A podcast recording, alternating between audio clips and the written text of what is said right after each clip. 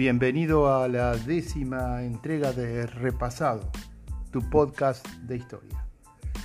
Hoy quiero proponerte que repasemos, es decir, que analicemos el increíble cruce de los Andes, ese episodio genial de la gesta libertadora sanmartiniana. Soy Daniel Alaral desde Buenos Aires, Argentina, y te estoy proponiendo que hoy escuchemos el cruce de los Andes.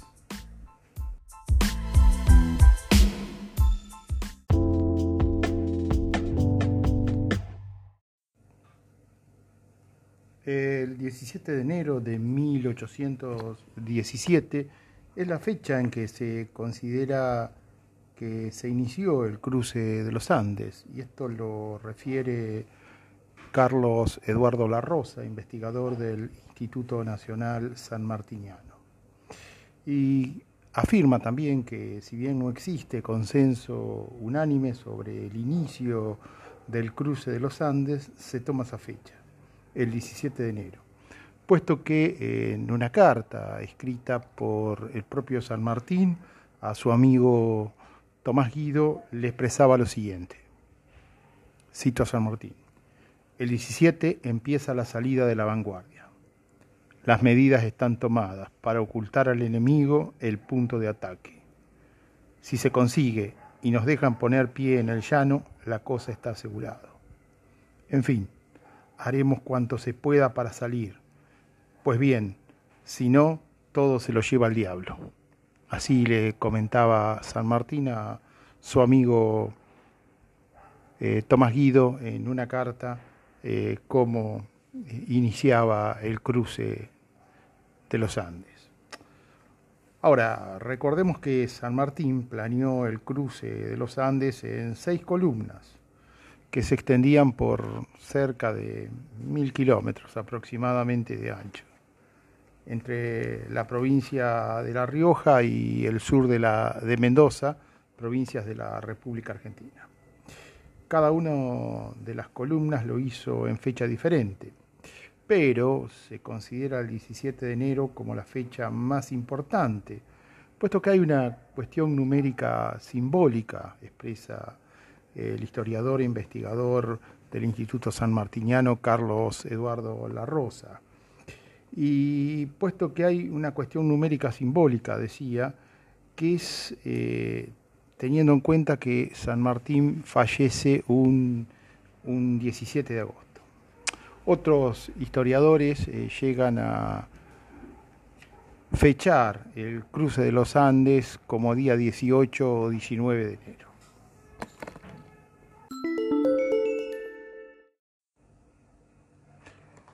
El cruce de los Andes forma parte del plan continental, el plan maestro eh, pensado, ejecutado por San Martín para poner fin al dominio español en América del Sur. Contextualicemos un poco esta acción.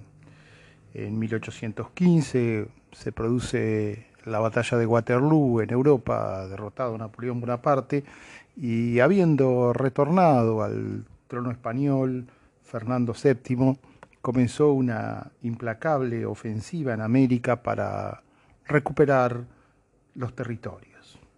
Es en este contexto que San Martín, tras su experiencia como jefe del ejército del norte, y luego de importantes intercambios de impresiones e información con Manuel Belgrano y Martín Miguel de Güemes, concibió un plan a escala local, regional y continental es decir, articula estos tres aspectos.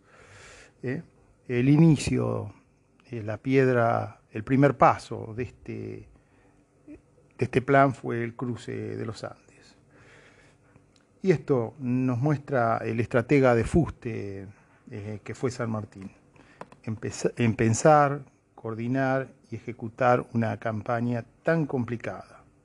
Y por favor, no nos olvidemos que todos los elementos debió procurárselos. Hablaremos de esto más adelante. Además, eh, recordemos que San Martín eh, Eh, su primer destino fue en África y en Orán, y desde ahí es trasladado hacia Aragón, en la frontera con Francia, donde adquiere experiencia en un regimiento de montaña, puesto que se encontraba al pie de los Pirineos a una altura de 3.000 metros, donde aprendió todo lo necesario para librar la guerra de montaña.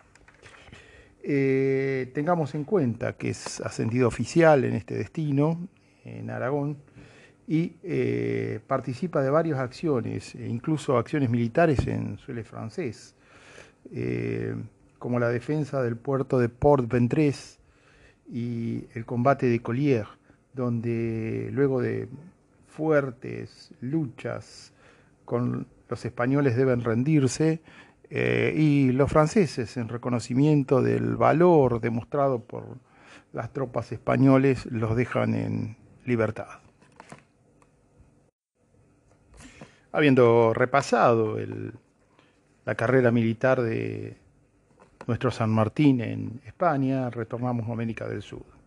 En 1814 San Martín se hace cargo de la gobernación de Cuyo, a donde llegó con la idea de formar un ejército. Ahora, en octubre de 1814, en Chile, es decir, al poco tiempo de haber hacerse cargo San Martín de la gobernación de Cuyo, se produce la batalla de Rancagua, la desgraciada batalla del Rancagua, en el cual los patriotas chilenos son derrotados por los españoles y los sobrevivientes cruzan la cordillera y se incorporan al ejército de los Andes. Así, durante los años 1815 y 16, San Martín se abocó a formar el ejército, reclutar soldados, entrenarlos, alimentarlos, tejer telas, diseñar y confeccionar sus uniformes, elaborar pólvora, fundir cañones. Toda esta hercúlea tarea la desempeña ahí en el campamento del Plumerillo, ubicados en las cercanías de la ciudad de Mendoza, donde estableció su cuartel general. Y ya que recordamos este aspecto, eh, mencionemos también a Fray Luis Beltrán, un cura franciscano que se hizo cargo de la fundición de las armas, eh, preparó pólvora y tampoco no dejemos de mencionar a otro importante como Antonio Álvarez Condarco, alguien que eh, proveyó toda la cartografía para el cruce de los Andes.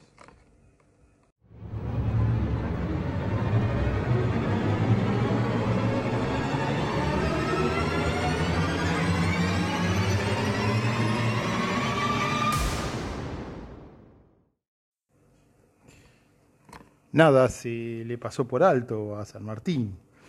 Se entrevistó con los caciques de los pueblos originarios, a quienes solicitó permiso para pasar por sus tierras, le explicó el proyecto a, estos, a estas tribus de pehuenches que fueron fundamentales en la gesta sanmartiniana.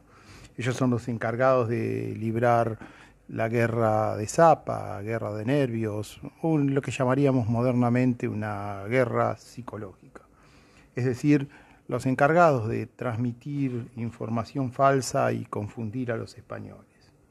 También va a colaborar en esta guerra de Zapa el patriota chileno Manuel Rodríguez, que formó grupos de insurgentes en la zona central de Chile ¿eh? emprendiendo acciones eh, propias de una guerra de guerrillas y obligando a los españoles de distraer importantes recursos para tratar de controlar la región. Lo que denominamos guerra de zapa, creo que ya lo expliqué, sería lo que les consideramos hoy guerra de informaciones o guerra psicológica, cuyo objeto es desorientar al enemigo.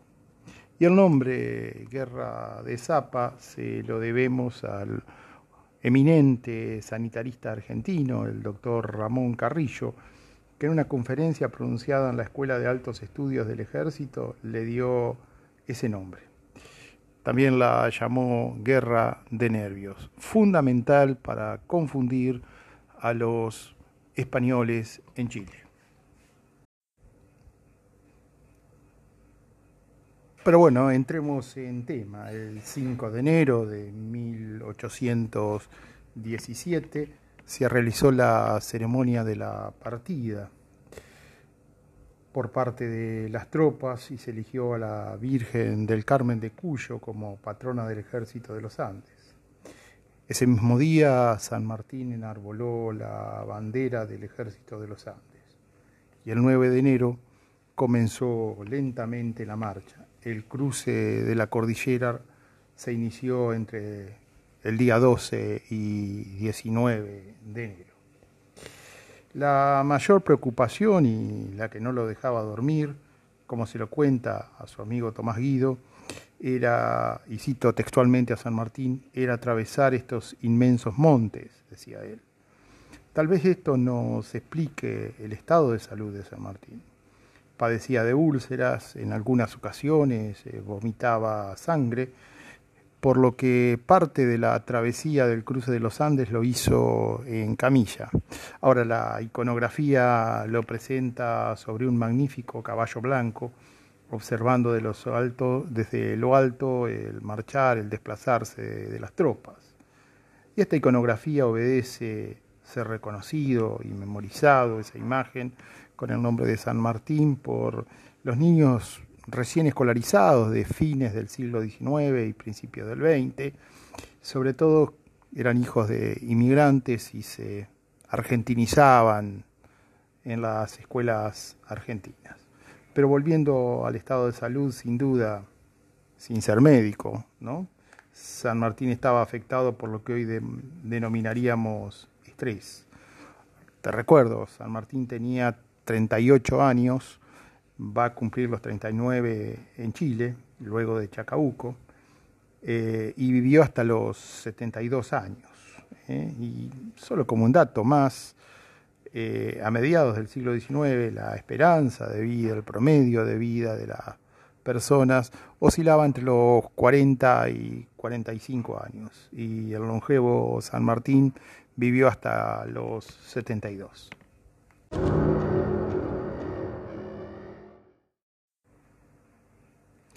Quiero traerte algunos detalles eh, para que tengas una mejor idea.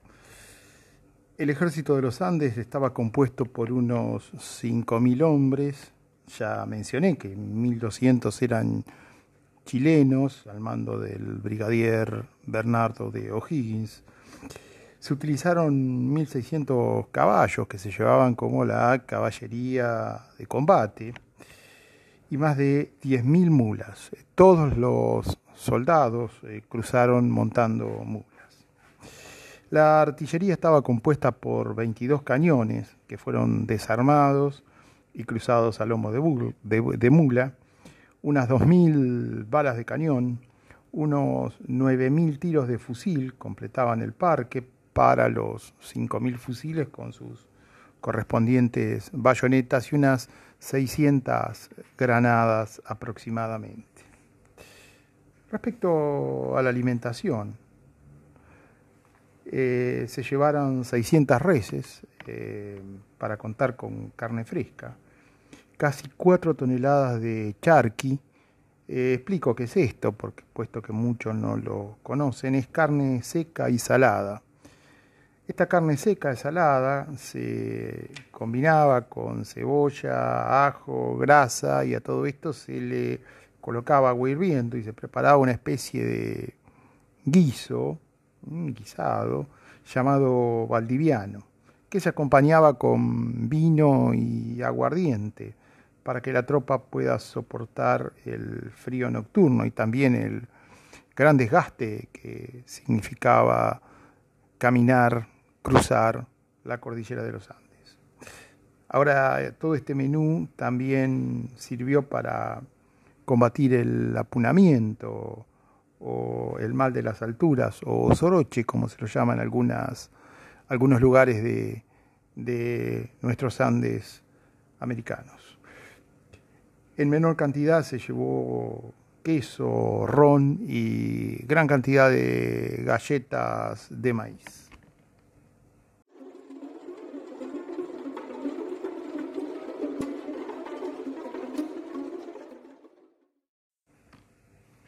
Otro aspecto no menos importante fueron los gruesos uniformes y mantas de franelas tejidas en San Luis. Además se llevaron mantas para todos los soldados e incluso para los animales a los que se cubría en las noches. Avanzaban un promedio de unos 28 a 30 kilómetros diarios, soportando temperaturas que al mediodía podían llegar hasta los 30 grados y por la noche descender a menos 10. Otro aspecto menos conocido es que las columnas estaban conectadas mediante mensajeros llamados chasquis, vaquianos. Algunos de ellos pertenecían a los pueblos originarios. Así San Martín tenía un cabal y real conocimiento de cómo progresaba cada una de las columnas. Eh, quiero recordarte, como te mencioné antes, que el frente en que se desplegaban las seis columnas tenía un ancho de casi mil kilómetros y el cruce de las cordilleras unos 500 kilómetros. Ahora todos debían llegar de manera sincronizada a un punto común donde reagruparía sus tropas y marcharía sobre Santiago de Chile.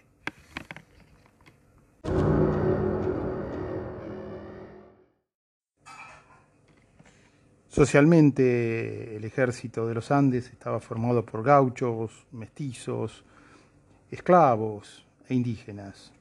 Todos los esclavos que prestaban servicio en el ejército de los Andes, de acuerdo a la orden de San Martín del 26 de enero de 1815, por la misma estableció que se transformarían en hombres libres, eh, sirviendo un año hasta concluida la presente campaña.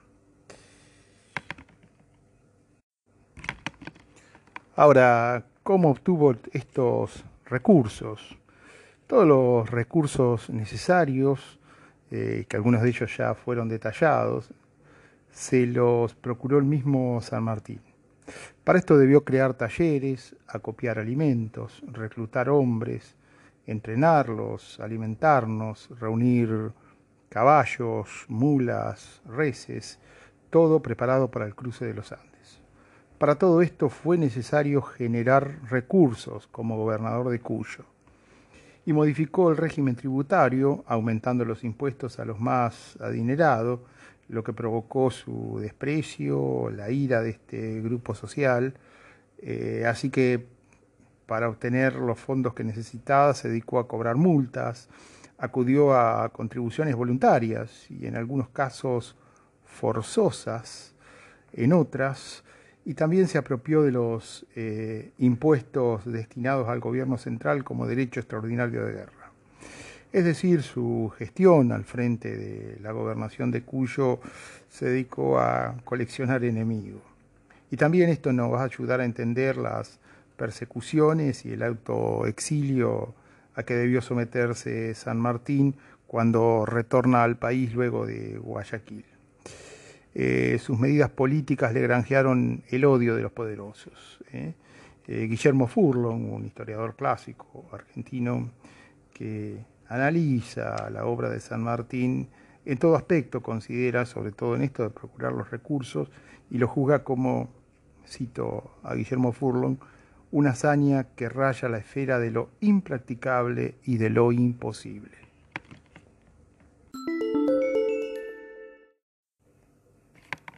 Ahora, la magnitud de la empresa sanmartiniana comenzó a dimensionarse en Europa a mediados de la década del 20, cuando el geógrafo Alexander von Humboldt dio a conocer el aspecto físico de la cordillera de los Andes.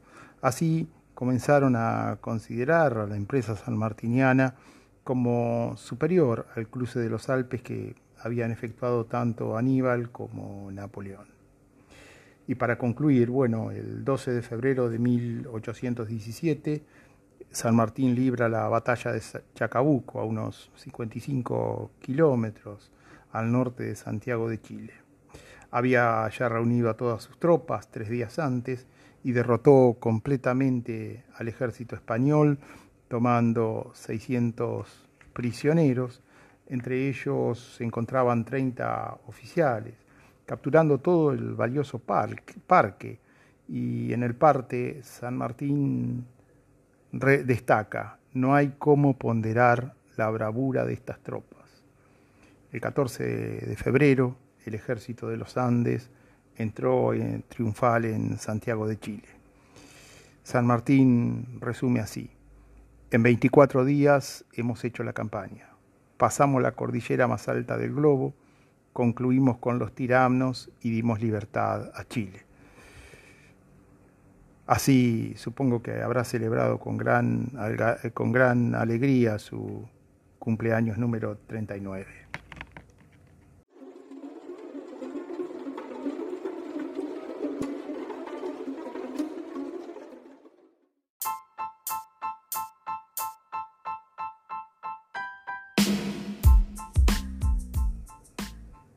Así pasó la décima entrega de Repasado quiero comunicarte que ya existe en Telegram un canal donde encontrarás todos los podcasts. Dicho canal se llama Repasado, todo con mayúscula y podés unirte. Antes de finalizar, quiero solicitar tu colaboración, que difundas entre amigos, familiares y tus redes sociales este podcast. También puedes enviarme un mail a repasado2020 esta fue la décima entrega de Repasado. Soy Daniel Alaral desde Buenos Aires, Argentina, que se despide con mis mejores deseos para todos los oyentes del presente podcast. Desde ya agradezco vuestra atención y colaboración.